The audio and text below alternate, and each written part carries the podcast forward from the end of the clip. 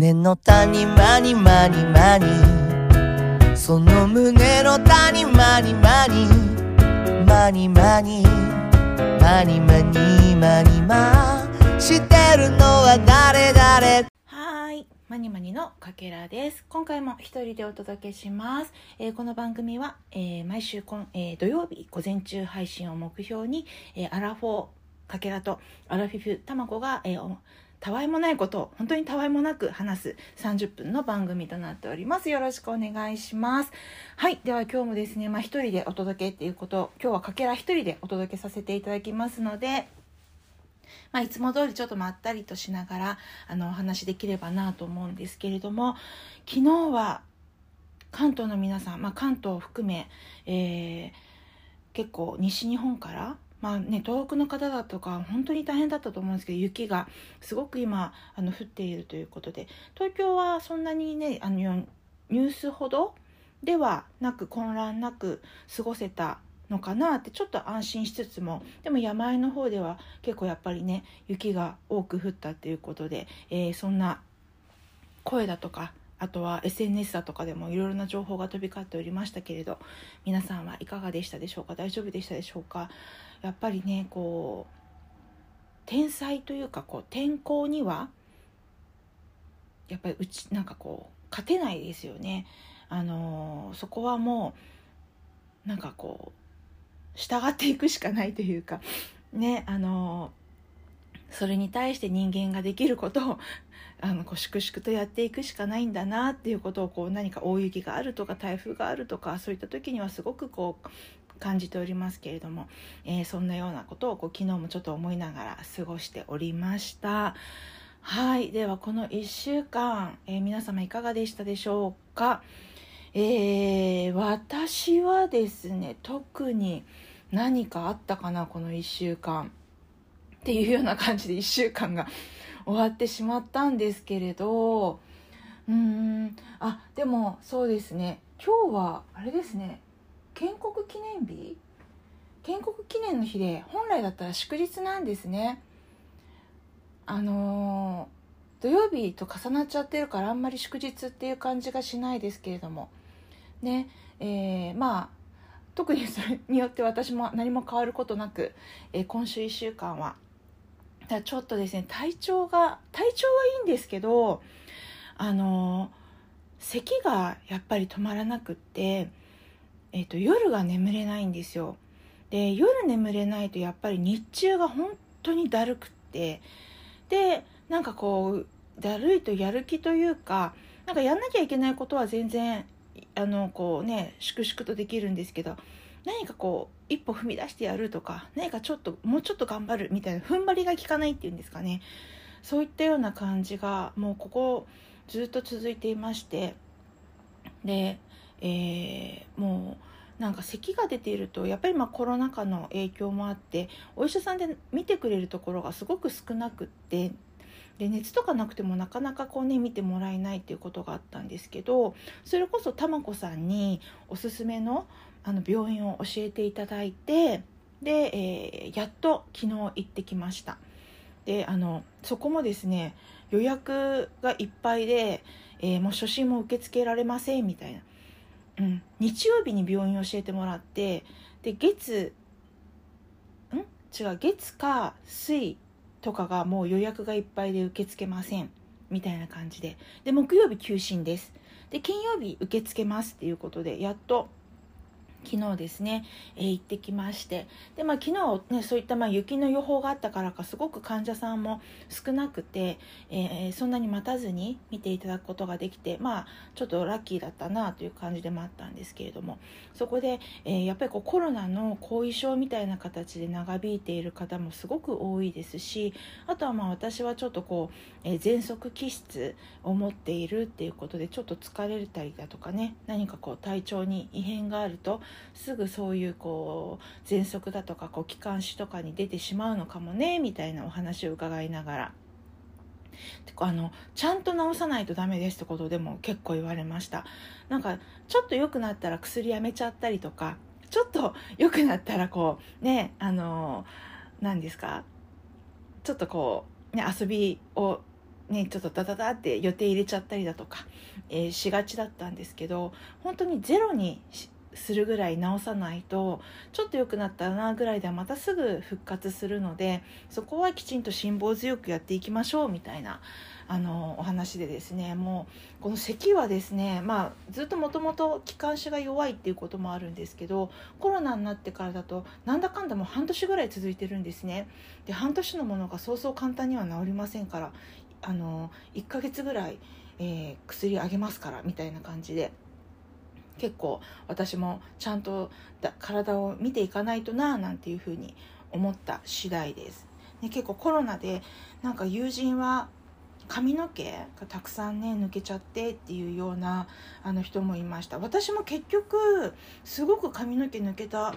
時期があったんですけどで今特にそんな気にならないんですね。だからああれもコロナの後遺症だったのかなって今思ったりもするんですけどね。なんかもう何でもかんでもコロナの後遺症になっちゃうかもしれないんですけど一回ねなったことがある方はあれですけどやっぱり日頃のえ、健康管理っていうのが一番大事だなと思ったので皆様もお大事に、えー、日々過ごしてもらえたらと思います。はいそんなこんなで。だからあんまり大したこの1週間では正直なかったんですよね。なのでちょっとえっ、ー、と今日は思考を変えてですね、えー、来週バレンタインがあるっていうことでちょっとこうバレンタインの話とかも少ししたいなと思っています。皆さんバレンタイン何か思い出ありますかね？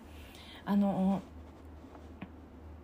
私も特に何かがあるっていうわけでは正直ないんですけどなんかこうやっぱりバレンタインですごく忘れられないというか思い出としてあるのがですね、えー、一番最初に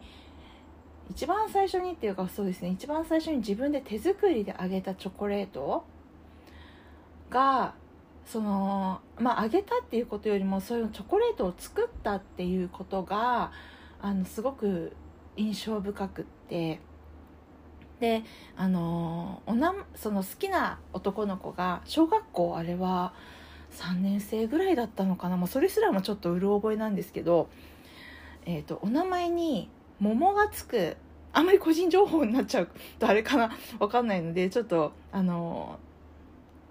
なんですかアバウトアバウトにお話ししますけど桃がつくお名前だったんですね。桃井かおりさんみたいな感じで桃がつく名字の方でだからあのいちごのチョコレートストロベリーチョコレートを溶かして桃の形にあのよくこう桃太郎とかの絵本に出てくるようなあのああいうイラ何アニメーション的な桃の形に、えー、かたどってで葉っぱの部分を、まあ、普通のチョコレートで、えー、かたどってでまあ桃のチョコレートまあ桃のチョコレートだけれども味は全然いちごと普通のチョコレートですね。あのですけどそれを作ろうと思って、えー、作ったんです。でもその湯煎で溶かすっていうことが本当にうまくできなくてで私あの、まあ、今やっと大人になって自覚してるんですけどすごくせっかちなんですよねきっと。それであのチョコレートとは言っても湯煎で溶かすって結構じっくりとあの何ですかね一定の温度で溶かしていかないといけないと思うんですけどもうなんでこんなに早く溶けないんだろうみたいな感じですっごい焦っちゃったりとかしてでも強くかき混ぜたりとかお湯の温度を上げちゃったりだとかしてなんかあのチョコレートの中にお湯は入っちゃうわ。あのもうね多分高温のお湯で溶かしてるからなんか結構味が分離しちゃうだとか結構なんだかんだすごく最悪な状態で溶かされたんだと思うんですね。でそれをまあ固めて持っていったのでなんか本当に美味しくなかったんだろうなっていうのをもう想像するだけでも思うんですけれども、まあ、それをまあその彼は受け取,、まあ、受け取ってはくれたので、まあ、結局でもどうだったのかなとかっていうのは全然なんかわからないんですけどね。あの受け取ってもなんかまあ普通にあのその時なんかお返しくれるとかっていうなんかホワイトデーもなんかあの親御さんとかがなんかこうお母さんとかがね気を利かせて、まあ、あの何々ちゃんにもらったんだからちゃんとお返し渡しなさいみたいなそんなようなニュアンスで、えー、お返しをくださった記憶があるんですけどなんかこう好きだから返すとかなんとかだからとかっていうような感じではなくって。なのでまあそういったようなあのことでですね、えーと、私のバレンタインの思い出っていうのが一番それが印象深いんですね。であとは、まあ、そこからなるべくなるべくというか私はチョコレート好きな人には絶対手作りのチョコレートをあげるってことを結構大事にしていて既製品は買わない。なんかそれは既製品の方が全然美味しいと思うしなんかあの何ですか？もらう方も嬉しいんだとはもう本当に承知しています。だからなんだけれどもなんだろうやっぱりなんかその作ってることも楽しいしなんかこういうなんかこういう味をあげたらいいのかなとかなんか今結構こうね体型気にしてるからなんかこう甘めのを抑えてあげようとかなんかそういったことを考えながら作るっていうのも結構好きだったりとかしてだからなんかまあその人に何かあげしてあげたいっていうよりかは自分がそういう過程を楽しんでるってところがもう重々あるんですけどね。なので、えー、手作りのものをあげるっていうことでもうずっとやっていて。で一時期はなんかその友達が自分の彼氏に手作りのチョコレートをあげたいから代わりに作ってくれみたいななんかそういう代行みたいなことも一時期やってたこともありましたね。なんかそれを本人はあの友人は私が作ったって言っているのかどうかはわからないですけど手作りのチョコレートが食べたいって彼氏に言われたからって言って私が作ってさて意味があるんだろうかとか思いながらあのそういったようなこととかもあの若かりしき頃はねやったりしてでもあのそのお味は大好評だったようなので、まあ、よかったなと思ったりもしますが、はい、そんなこんなでこうバレンタインっていうのが来るなって。で最近この間テレビで見たんですけど今人にあげるっていうよりか自分へのご褒美のチョコレートを買われる方が非常に多いっていうのをテレビでやっていてで結構ね2万円とか3万とか高い方は45万チョコレートにを買って、まあ、ご褒美として、えーいるっていう方がいるっていうのを聞いてああすごいなと思って。でチョコレートでやっぱりピンキリですよね。あのー、本当高いのは一粒うん千円みたいなチョコレートもありますしだから美味しいんでしょうけど私にはちょっと口バカだからなんかその多分味の違い私分かるのかなって自分に全く自信がないので手を出さないんですけど。ね。でもちょっと憧れはあります。ああいう高級なチョコレート。うん。でやっぱりこうあこれは美味しいなっていうのはやっぱりある程度のお値段あのするなっていう感覚はあるので、まあ、それはそうなんだろうなとは思うんですけれども。うん。でもやっぱり私はあのそのチロルチョコとかあとは最近は何ですか？えっ、ー、とああ名前が出てこない。あのゴツゴツとした30円ぐらいのちょっとでも最近値上がりしましたよね。してないかな？なんか適当なこと言っちゃダメか。えっ、ー、とブラックサンダーとかね。ああいうなんかちょこっとこう気軽に食べられる今日ちょっとほんと疲れたみたいな時に仕事帰りに食べるチロルチョコの1個。もう本当に美味しい。もうねあのなんだろう。結構終電間近。でも終電間近になっちゃってキオスクとかがやってないからすごく切なかったりするんですけどそういった時はあのコンビニで買ってあの駅のホームほんと人気の少なくなった駅のホームに、えー、あとぼとぼ歩きながらねでこう電車にこう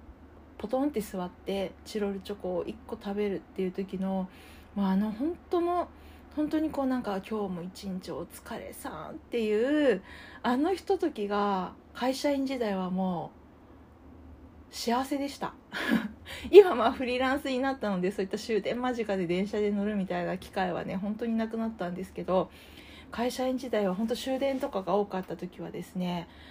あの夕飯とかもその食べてる時間ないないままずっとで皆さんもそうだと思うんですけど残業をずっとこうね昼を終えてでもあの帰っていくわけじゃないですか。でお腹も空いてるけどなんかお腹空いてるのを通り越してるんですよね大体。もうそういう時間帯って。だからでもでもなんかこうほっとしたいみたいな時にあのチョコレートを食べる。うんあれは本当に今日も一日お疲れさみたいなだからあの1年に1回ねそういう高級なチョコレートだとかこうバレンタインでいろんなたくさん種類があのバレンタインフェアとかで、えー、出会える場が多くあるのでそういった時にこう自分へのチョコレートを選ぶっていうのもそれもすごく至福の時なんだろうなとかっていうのをちょっと思いながら、えー、おります。はい、で、えーと、今日はですねなんかまあそんなこうバレンタインのこと話そうと思った時にあ最近ちょっと私美味しいお菓子をあのー、出会えたのでちょっとそれを紹介させてもらおうかなとも思いました。でえっ、ー、とその紙その紙っていうかそれが書いてある紙がちょっと違う部屋にあったので取ってきましたけれどはい。えっ、ー、とですねまずあえっ、ー、と最近というか私ずっと好きなお菓子があってでそんなしょっちゅう食べる食べているわけではないんですが必ずですねあの年に2回ぐらいもう大人買いして、えー、買ったらあのもうなんか周りの人にも配る。っていうようななんかそういうもうそれぐらいみんなに知ってほしいっていうお菓子があるんですけど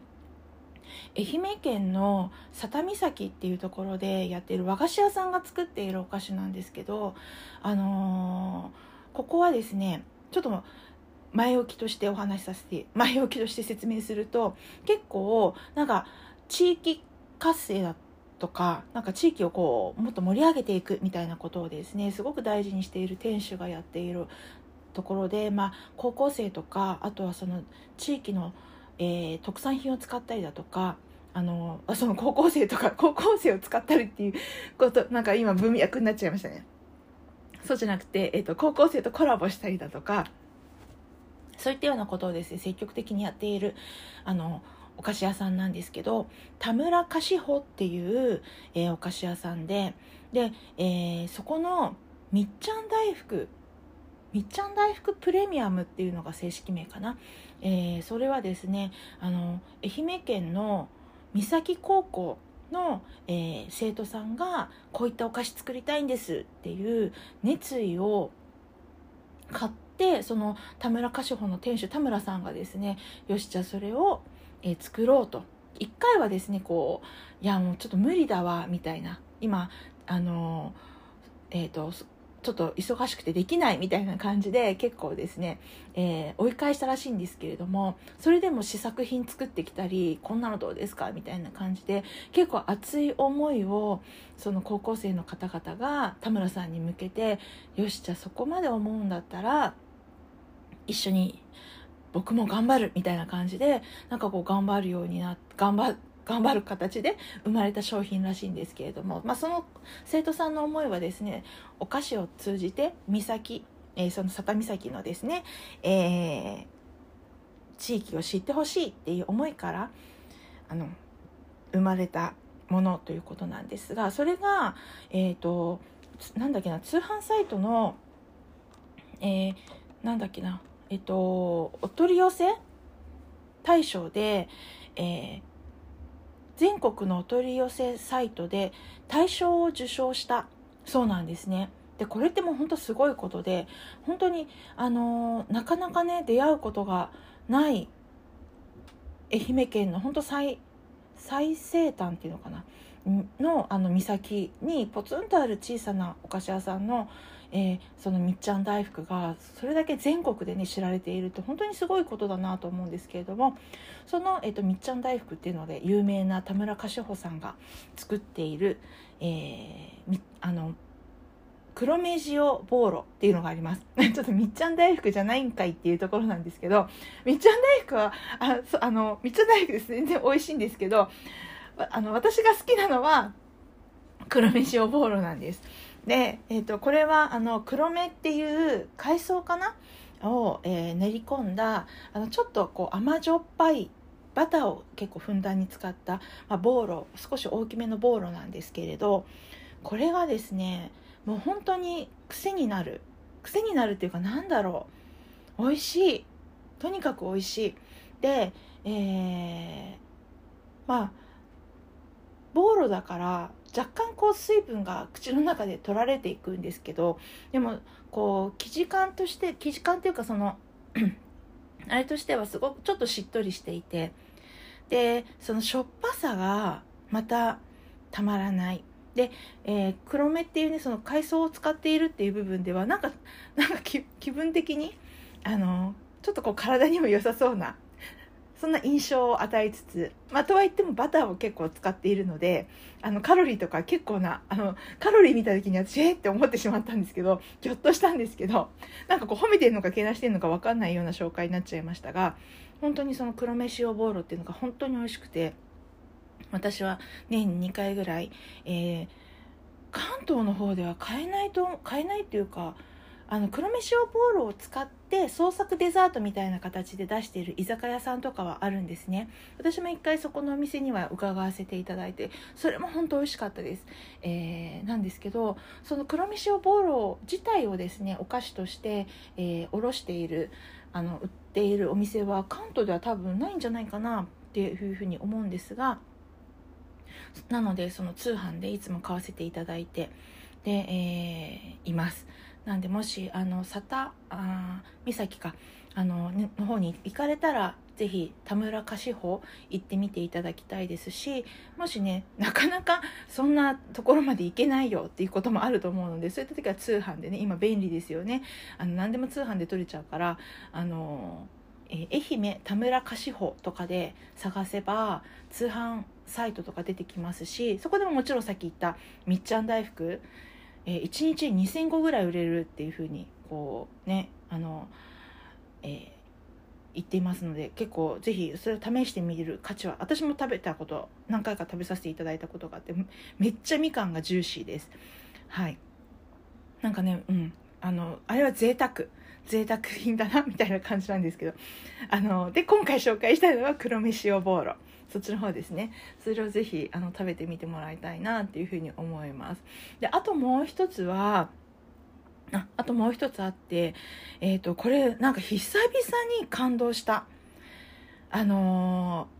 ー、最近スイーツを食べて感動したのはもう56年ぐらい前に中国かなあれは中国で食べたかき氷。上海上海で食べたかき氷がその時あの台湾のかき氷とかすっごいはやは日本で流行る前かなだったんですけどあのー、それが多分その後日本でも同じようなかき氷が流行っていたんですがたまたま、あのー、出張で上海に行った時に食べたかき氷がもうめっちゃ美味しくてあんまり私かき氷って、あのー、好きじゃないんですよ。頭キーンってするから。でももうあの時の感動は本当に素晴らしい感動を得たのを覚えていて。でもそれ以来そんなになんていうかみんな美味しいんだけれども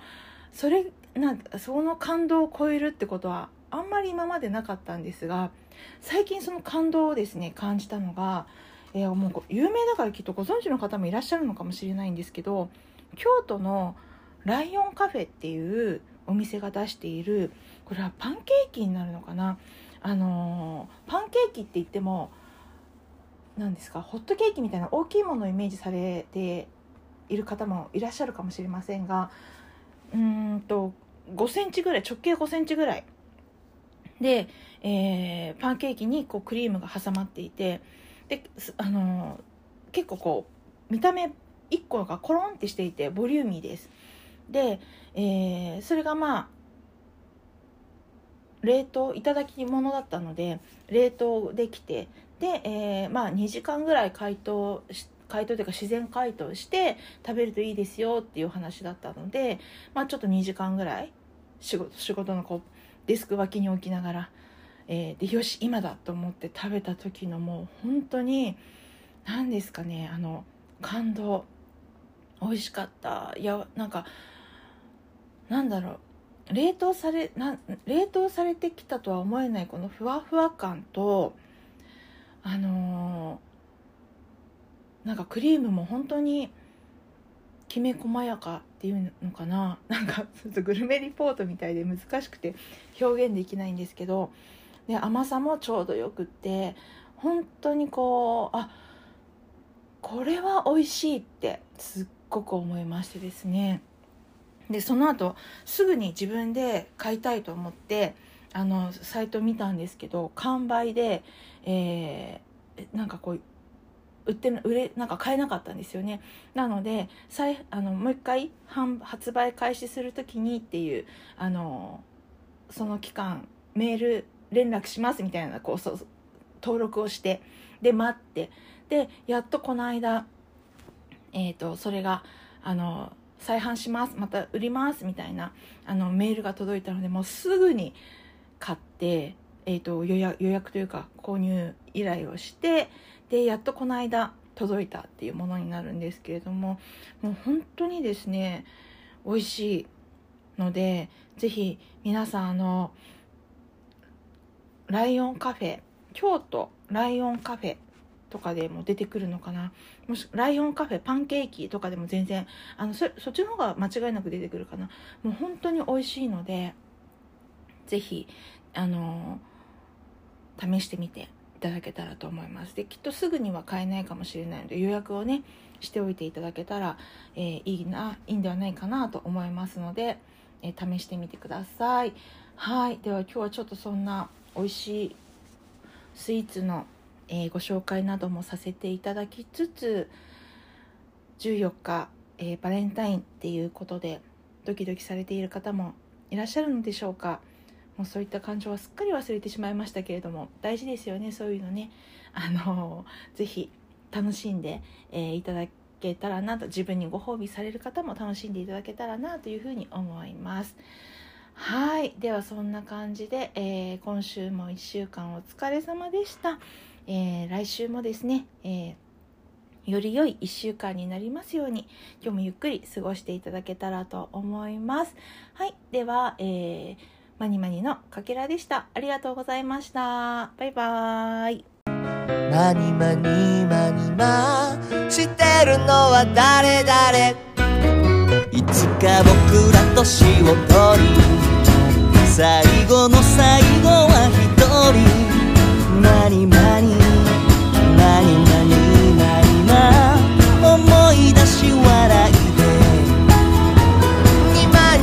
できるなら素晴らしい人生。